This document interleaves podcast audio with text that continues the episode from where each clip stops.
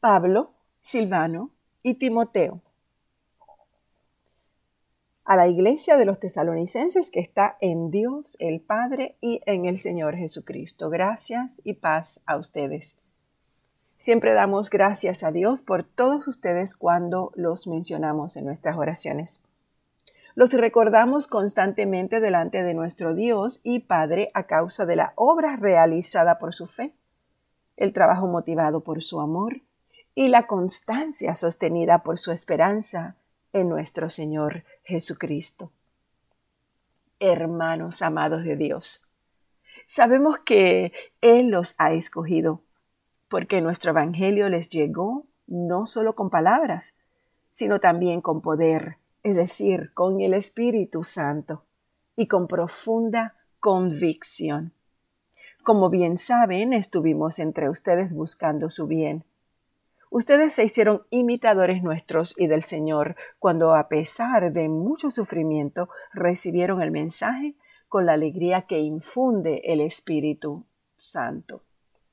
De esta manera, se constituyeron en ejemplo para todos los creyentes de Macedonia y de Acaya.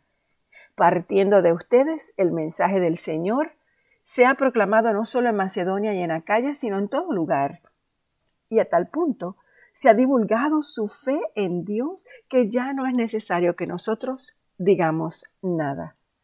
Ellos mismos cuentan de lo bien que ustedes nos recibieron y de cómo se convirtieron a Dios dejando los ídolos para servir al Dios vivo y verdadero y esperar del cielo a Jesús, su Hijo, a quien resucitó, que nos libra del castigo venidero. Hermanos, bien sabe que nuestra visita a ustedes no fue un fracaso.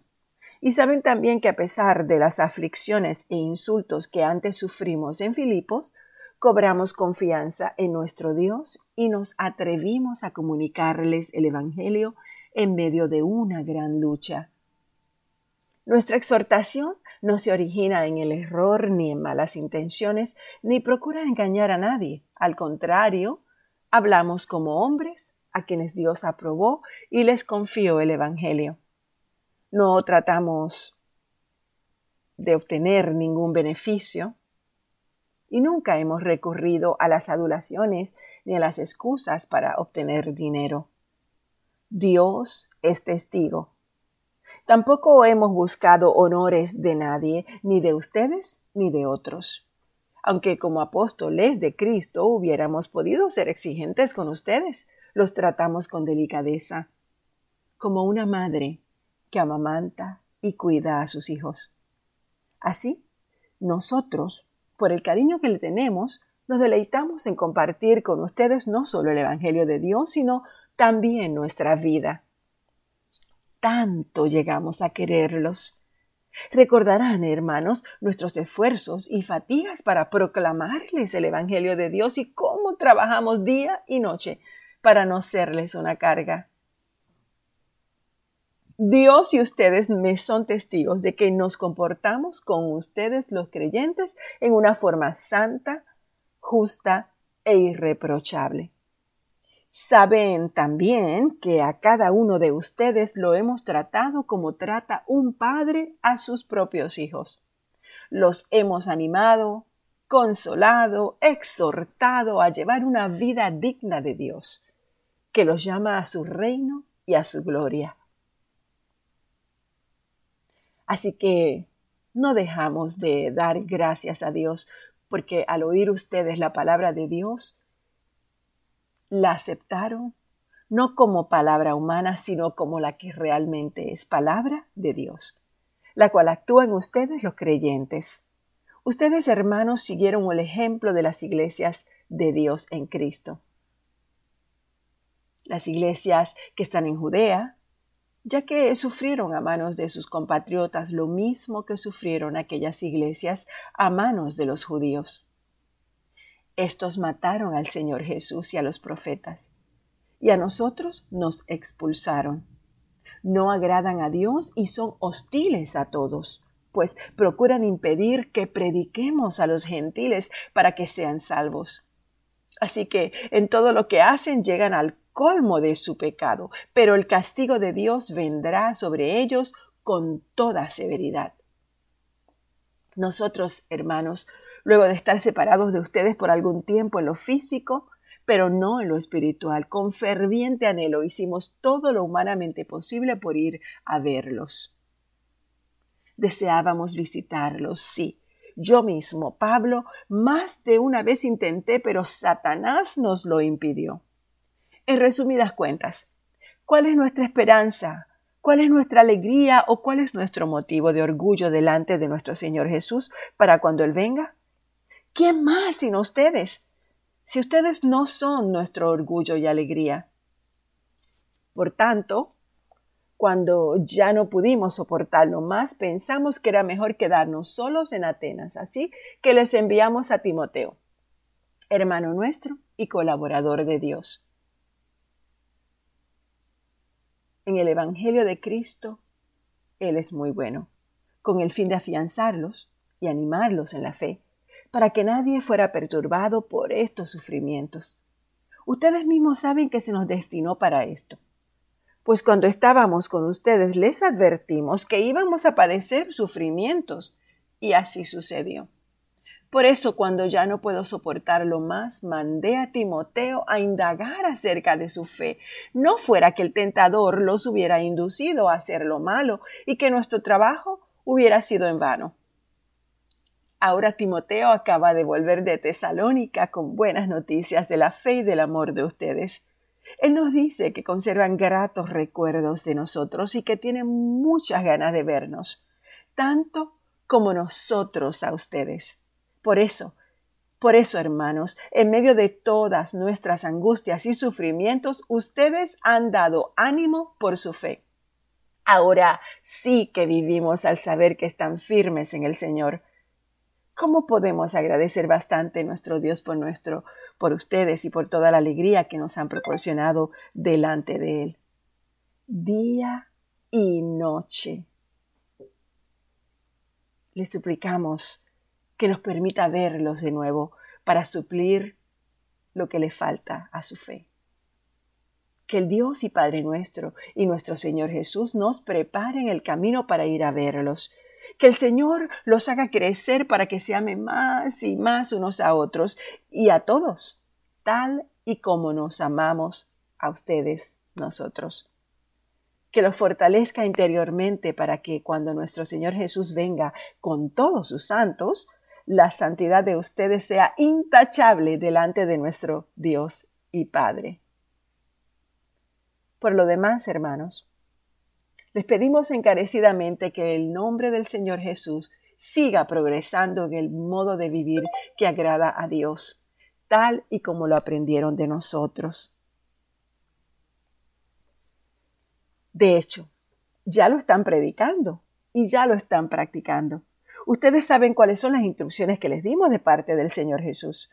La voluntad de Dios es que sean santificados que se aparten de la inmoralidad sexual, que cada uno aprenda a controlar su propio cuerpo de una manera santa y honrosa, sin dejarse llevar por los malos deseos como lo hacen los paganos que no conocen a Dios, y que nadie perjudique a su hermano ni se aproveche de él en este asunto. Porque el Señor castiga todo esto, como ya les hemos dicho y advertido. Dios no nos llamó a la impureza, sino a la santidad. Por tanto, el que rechaza estas instrucciones no rechaza a un hombre, sino a Dios, quien les da a ustedes su Espíritu Santo. En cuanto al amor fraternal, no necesitan que les escribamos, porque Dios mismo les ha enseñado a amarse unos a otros. En efecto, ustedes aman a todos los hermanos que viven en Macedonia. No obstante, hermanos, les animamos a amarse aún más, a procurar vivir en paz con todos, a ocuparse de sus propias responsabilidades y a trabajar con sus propias manos. Así les he mandado, para que por su modo de vivir se ganen el respeto de los que no son creyentes y no tengan que depender de nadie.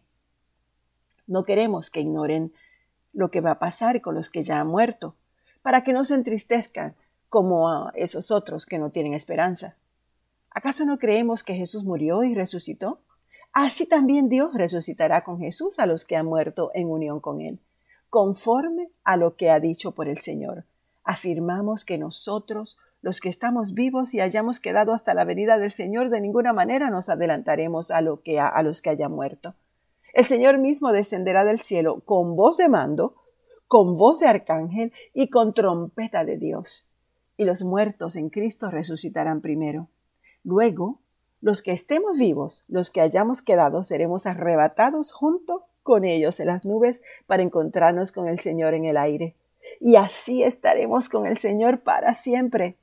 Por lo tanto, anímense unos a otros con estas palabras. Ahora bien, ustedes no necesitan que se les escriba acerca de tiempos y fechas, porque ya saben que el día del Señor llegará como un ladrón en la noche. Cuando estén diciendo paz y seguridad, vendrá de improviso sobre ellos la destrucción, como le llega a la mujer encinta los dolores de parto, y de ninguna manera podrán escapar. Ustedes, en cambio, hermanos, no están en la oscuridad para que ese día los sorprenda como un ladrón.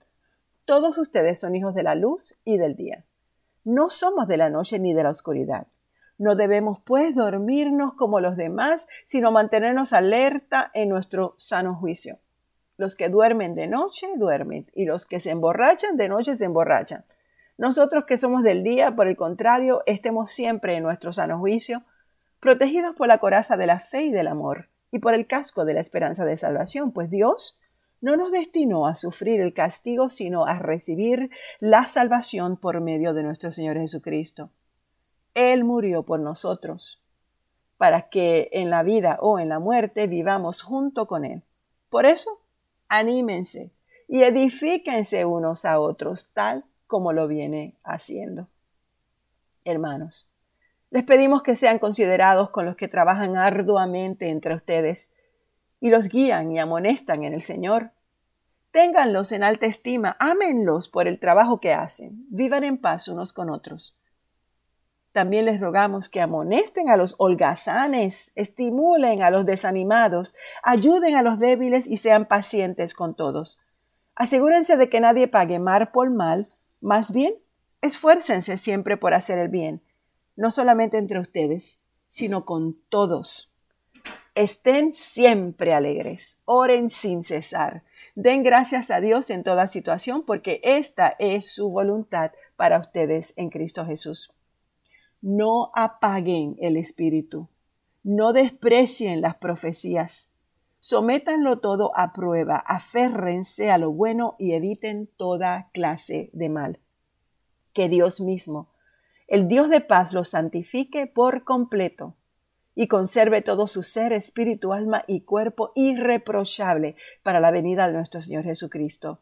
Él, el que los llama, es fiel y así lo hará. Hermanos, oren también por nosotros. Saluden a todos los hermanos con un beso santo. Yo les encargo delante del Señor que lean esta carta a todos los hermanos y que la gracia de nuestro Señor Jesucristo sea con ustedes. Palabra de Dios. Así que terminamos la primera carta a los tesalonicenses. Padre, te damos gracias. Gracias, Señor, porque cuando necesito, necesitamos o yo necesito recordar quién soy en Cristo, tú te encargas de dejarnos saber. Dice tu palabra que si alguno está en Cristo es una nueva creación. Lo viejo pasó y llegó lo nuevo. Padre, gracias porque tú nos has escogido para ser tus hijos. Gracias porque nos has adoptado en tu familia. Gracias porque tú eres nuestro Padre Celestial. Ayúdanos en todo momento a recordar tu amor, Padre, a ser dignos hijos e hijas de Dios.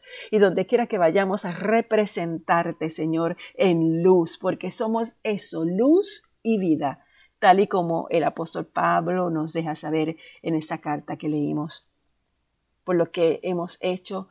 Te damos gracias, mi Dios, porque sabemos que estamos creciendo en ti. Podemos ser santos sin culpa delante de ti, porque tu sangre divina nos ha lavado y nos ha preparado. Algo que nunca podría haber logrado en toda nuestra vida, aunque tratemos de hacerlo recto. Tú has hecho con nosotros, Señor, algo que nosotros no podemos hacer.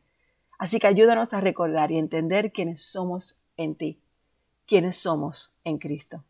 Gracias, gracias, gracias, Padre. Te amamos Te amamos, Padre Celestial. Te amamos, mi Dios. Gracias por esa herencia en tu reino. En nombre de Jesús. Amén.